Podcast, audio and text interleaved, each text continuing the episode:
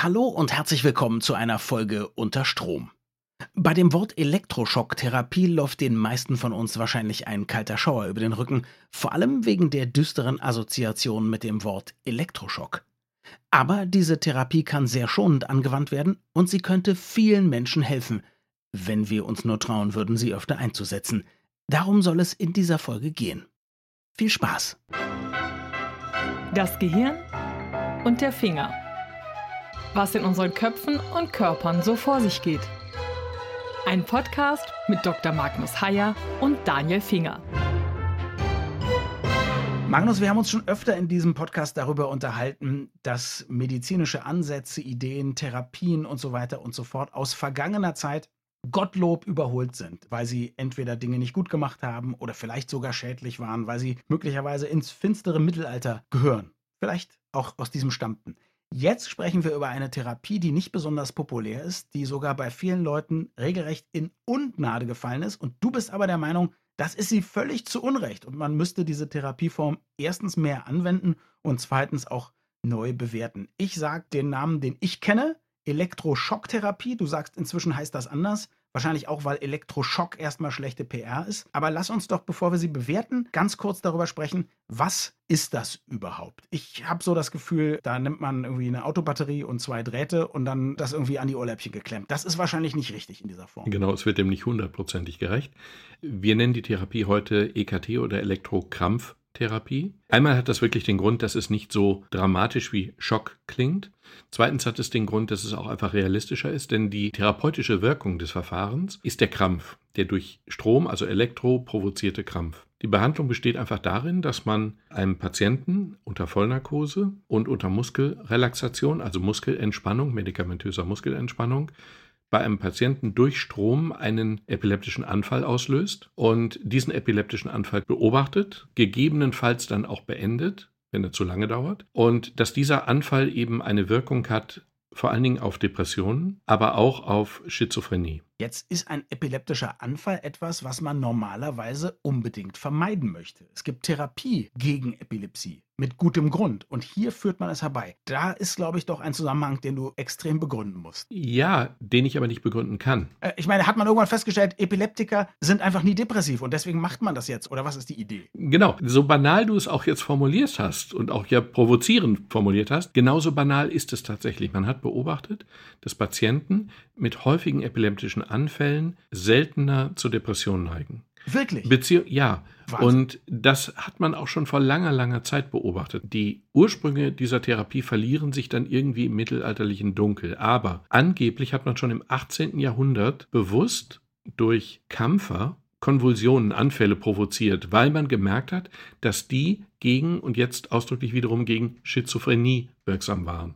Und dann hat man im Laufe der Zeit bemerkt, dass epileptische Anfälle eben auch gegen Depressionen wirksam sind. Und zwar ziemlich wirksam sind.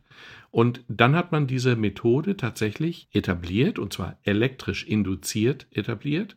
Und in den 30er Jahren, 1939, wurde diese Methode offiziell in Deutschland eingeführt. Und wenn man das Jahr hört, dann ahnt man auch schon, dass das nicht die ideale Zeit war, um in der Medizin eine vorurteilsfreie, saubere Wissenschaft zu machen wenn ich das sagen darf, die Medizin war ja im Dritten Reich alles andere als ein unschuldiger Beobachter. Die Medizin hat sich ja in jeder Beziehung zum Handlanger gemacht. Und die EKT, also die Elektrokrampf- oder Elektroschocktherapie, wurde auch von zahlreichen Medizinern experimentell missbraucht. Mhm. Das heißt, die die wurde etabliert und gleich diskreditiert durch den Missbrauch.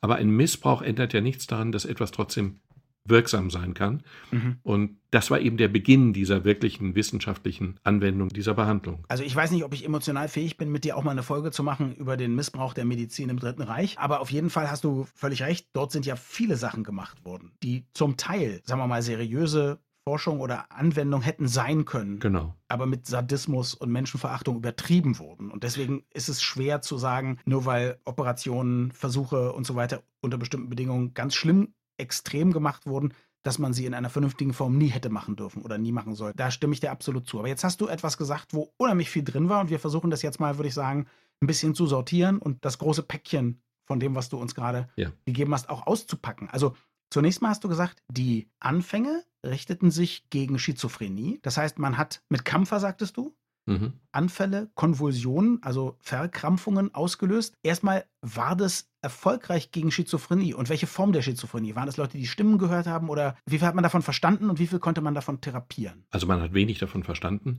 und die Berichte waren noch mehr anekdotische Berichte. Also es ist mhm. jetzt nicht so, dass wir saubere wissenschaftliche Studien in dieser Zeit hätten. Es gab lediglich die Grundbeobachtung, dass epileptische Anfälle gegen diese schizophrenen, wie auch immer schizophrenen Krankheiten, die man auch ja nicht in der heutigen modernen Form unterschieden hat, die verschiedenen Formen der Schizophrenie, dass die dagegen wirksam waren.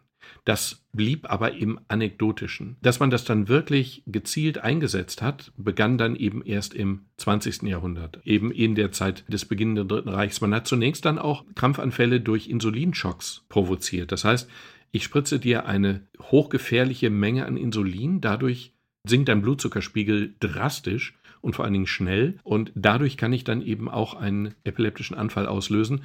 Ich muss da natürlich ziemlich schnell Zucker geben, weil du ansonsten ein ganz anderes Problem kriegst. Aber man hat eben versucht, auf verschiedene Weise epileptische Anfälle zu provozieren. Und hinterher hat man eben einfach gemerkt, dass die Strombehandlung die nebenwirkungsärmste und vor allen Dingen die ungefährlichste Art ist, einen solchen Anfall zu provozieren. Das therapeutische Ziel ist aber immer der Anfall, nicht mhm. der Elektroschock, nicht der Insulinschock, nicht der Kampfer, sondern der epileptische Anfall, wie auch immer ich ihn herbeiführe. Okay, das heißt, wenn man einen epileptischen Anfall durch Hypnose beiführen könnte, würde die Medizin umschwenken und sagen, dann machen wir das, weil es vielleicht noch weniger gefährlich oder auch aufwendig ist. Wenn ich das sagen darf, man sucht auch nach Wegen, diesen Stromstoß zu vermeiden, indem man einmal verschiedene Stromstoßtechniken benutzt, die möglicherweise schonender sind. Und es gibt auch die Methode, die aber noch nicht richtig zu funktionieren scheint, dass man durch Magnetfelder einen epileptischen Anfall provoziert. Die Frage ist dann, ist das auch wirklich schonender oder ist das nur anders? Mhm. Das ist noch nicht ganz klar. Es sieht aber so aus, als wenn es schonender wäre, aber auch hier ist das Ziel ein epileptischer Anfall. Jetzt hast du Kampfer gesagt. Und Kampfer, soweit ich weiß, gilt als Hausmittelchen. Und viele werden zuhören und sagen, hey, Moment mal, bevor ich mich da mit Elektroschocks oder Magnetfeldern traktieren lasse, dann nehme ich doch einfach ein bisschen mehr Kampfer. Warum macht man das nicht? Mehr? Naja, also erstmal, all das, was ich erzähle, ist kein Hinweis für den Hausgebrauch. Okay. Ausrufungszeichen, viele Ausrufungszeichen. Egal wie ich einen epileptischen Anfall auslöse. Zweitens, die Dosis macht das Gift natürlich. Ich kann vieles in einer Dosierung einnehmen, die dann eben zu extremen körperlichen Reaktionen führt. Kampfer als Hausmittel, ich habe keine Ahnung, wofür oder wogegen das ist, aber natürlich nicht in normaler Dosierung hat es keinen epileptischen Anfall. Das gilt ja auch für Insulin. Es ist ja nicht so, dass ich durch mhm. gezieltes Insulinspritzen plötzlich einen epileptischen Anfall provoziere oder nur riskiere. Äh, ich muss die Dosis ins Drastische mhm. erhöhen. Und dann wird es schnell lebensgefährlich, aber das hat dann eben diesen Effekt. Das heißt, in den Dosen, wo es dann quasi wirksam wäre, ist es auch gefährlich, deswegen lässt man es. Ja, ja. Wenn wir jetzt noch einen anderen Aspekt beleuchten.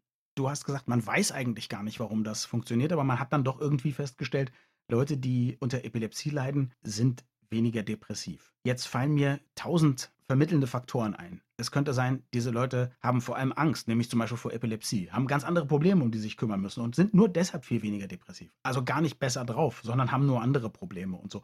Ich hoffe, dass man das inzwischen noch ein bisschen besser erforscht hat. Ich weiß eines nicht. Ich weiß nicht, ob grundsätzlich Leute mit Epilepsie seltener depressiv sind oder ob die Beobachtung vielmehr die ist, dass Leute, die eine Depression haben und die dann möglicherweise epileptische Anfälle kriegen, dadurch plötzlich eine Verbesserung ihrer depressiven Symptomatik haben. Ich kann da Ursache und Wirkung überhaupt nicht unterscheiden. Insofern würde ich diese Aussage in der Form nicht aufrechterhalten. Mhm.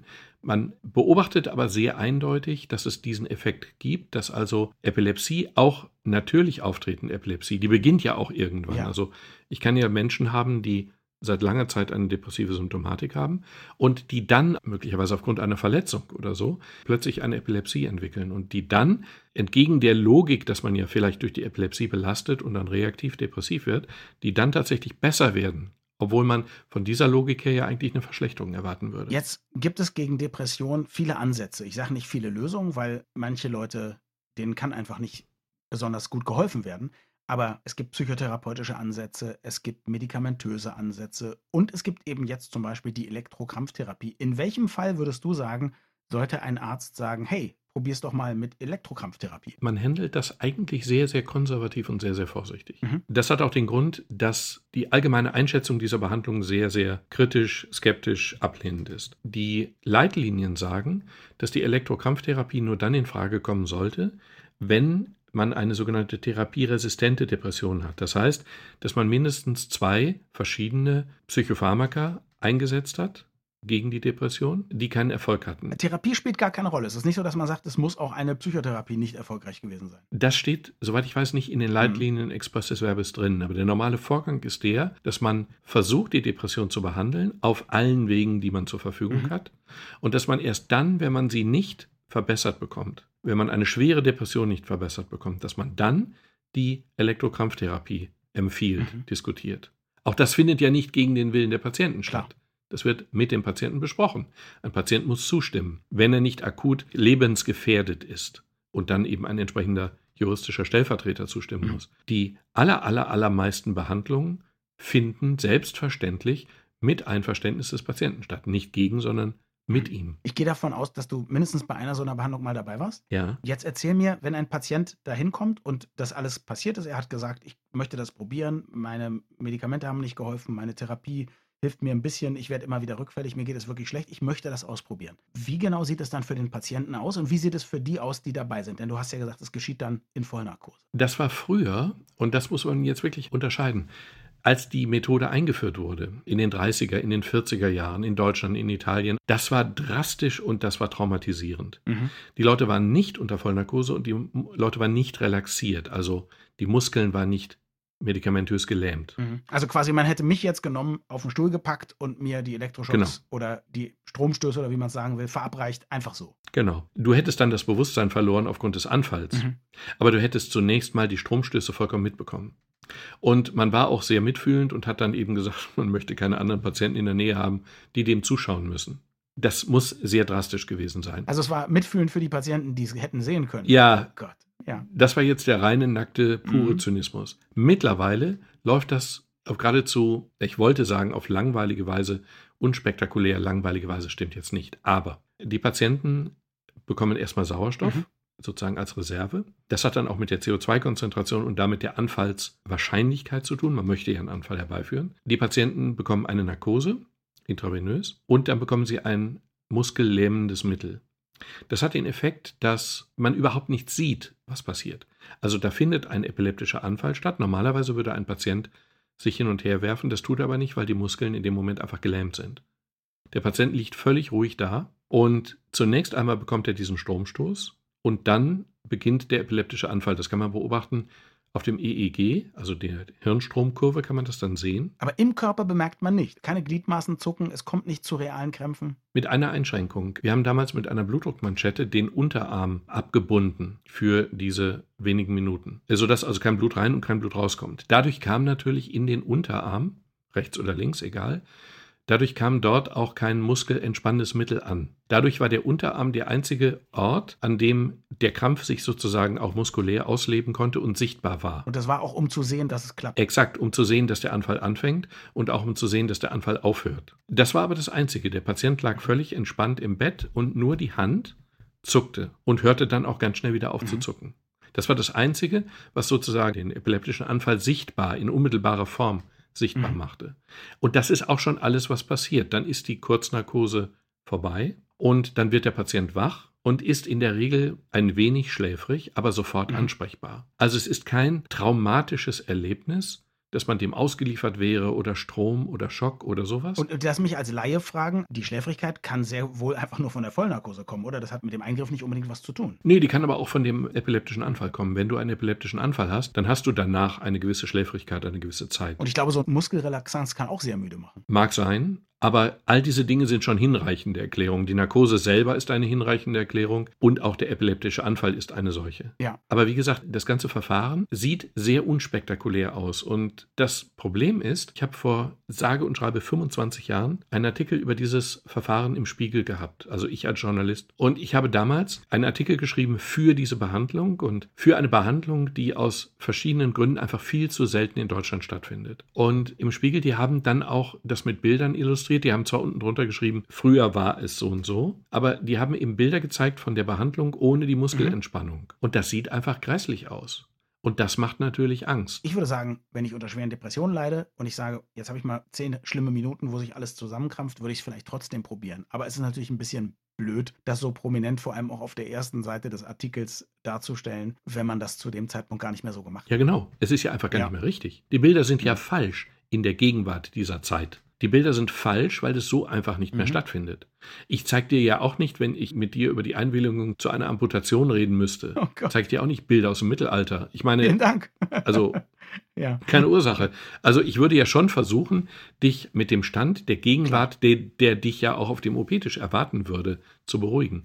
Das ist dann einfach, es ist einfach inhaltlich mhm. falsch. Wollen wir über diesen gut geschriebenen, aber vielleicht dann doch nicht besonders gut bebilderten Spiegelartikel aus Ausgabe 10 1995 für die Leute, die der Spiegel-Abonnent sind und Zugriff auf das gesamte Archiv haben, vielleicht möchten die das ja nachlesen. Man kann es übrigens im Spiegelarchiv einfach so nachlesen. Der Artikel hieß Blitzschlag ins Hirn. Er hat keine Autorenzeile, die gab es damals nicht. Ja, würde ich so heute nicht mehr schreiben. Da steht übrigens drunter traditionelle Elektroschockbehandlung.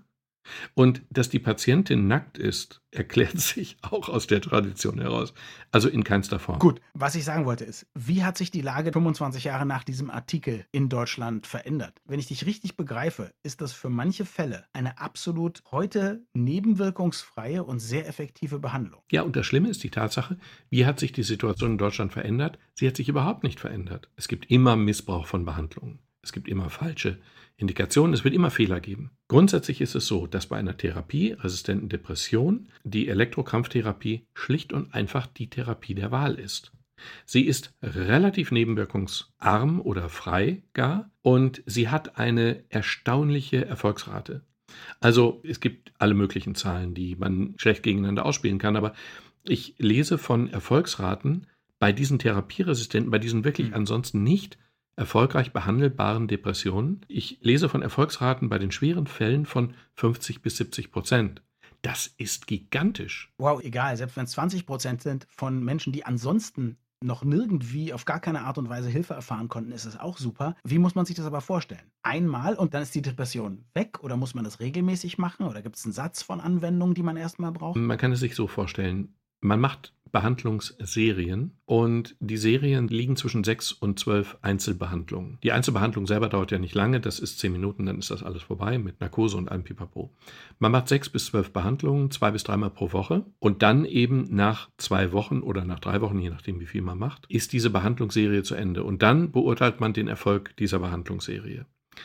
Und dann ist es in der Regel so, dass es dem Patienten deutlich besser geht, allerdings nicht für immer. Also die Wirkung dieser Behandlung lässt je nach Patient, es gibt keine Parameter, die das vorhersagen würden, lässt aber je nach Patient nach einer gewissen Zeit in der Regel dann auch wieder nach. Aber selbst wenn es so wäre, dass der Patient, weiß ich nicht, nach einem, nach zwei, nach drei Jahren wieder eine solche Behandlung benötigen würde, wäre es ja nicht das Falscheste, es probiert zu haben. Wenn jetzt jemand zuhört, der unter Depressionen leidet oder jemand, der jemanden kennt, der unter Depressionen leidet, von dem er weiß, dass das eben durch Medikamente oder Therapie bisher nicht gut behandelbar war. Wohin kann sich denn derjenige wenden, wenn das eine Therapie ist, die eigentlich verschmäht ist? Gibt es da geheime Adressen? Ruft man mal seiner Krankenkasse an? Ähm, kommen alle zu dir nach Castrop-Rauxel oder wie funktioniert das? Die Möglichkeit bei der Krankenkasse anzurufen ist nicht die schlechteste. Mhm und danach zu fragen. Das wird nicht ambulant gemacht, das wird stationär gemacht in Krankenhäusern. Und dann kann man eben einfach in größeren Krankenhäusern durchtelefonieren. Größere Krankenhäuser machen das.